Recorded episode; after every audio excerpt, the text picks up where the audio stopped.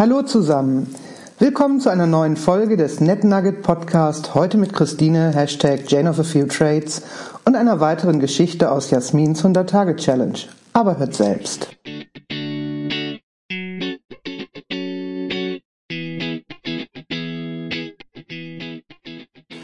Gestern in der Supervision suchte ich meine Vorbilder. Wie es dazu kommen konnte, dass ich selbstverständlich meine Beiträge liefere, Fragen stelle, mich einbringe und damit sichtbar mache. Mir kam eigentlich nie die Idee, dass man sich unsichtbar machen kann, wenn ich es recht überlege. Ich ging irgendwie immer davon aus, dass man schlicht das Beste aus der eigenen Anwesenheit machen sollte, wenn man denn schon da sei. Die Idee, mich aktiv für die Rolle als unsichtbare Frau zu entscheiden, war nicht in meinem Mindset vorhanden, obwohl Unsichtbarkeit in vielen Fällen gewiss von Vorteil gewesen wäre. Ich bin eher in die Auseinandersetzung gegangen. Ich fragte mich also, wie es zu dieser Ressource und diesem Segen des Ignorierens gekommen war. Denn manchmal denke ich schon, ob dieser ganze Fight nicht mal enden könnte. Einfach nur chillen, kooperieren und friedliches akzeptiert sein. Paradiesisch. Nach einigem Suchen fand ich dann einige meiner Vorbilder. Ich wollte immer so sein wie Emma Peel, entwaffnend, humorvoll, kampfsportlich, wehrhaft, bestechend, intelligent und breit gebildet und stylisch gekleidet und Agentin im Team.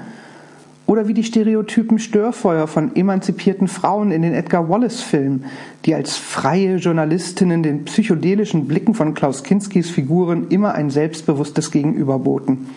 Diese Freien in ihren Selbst- und Jobbeschreibungen fand ich bereits als junges Mädchen verzückend. Ich wollte jahrelang eine Freie werden. Das hielt ich schon für eine ausreichende Karrierebeschreibung. Tja, und wenn ich mir das so anschaue, habe ich auch alles erreicht. Ich bin auch genauso rotz selbstbewusst wie Ratz und Rübe geworden, wenn es um Ungerechtigkeiten geht. Und verantwortlich dafür ist dieses sozenpädagogische, rotsockige Zigarettenrauch umnebelte, drehbuchschreibende Filmemacherinnenvölkchen der 1970er und 80er Jahre. Ich danke diesem Netzwerk mentaler Mütter und Väter an dieser Stelle, all meinen Lehrerinnen und Lehrern, die mich aufmüpfig intellektualisiert haben und meiner Supervisorin für das Graben.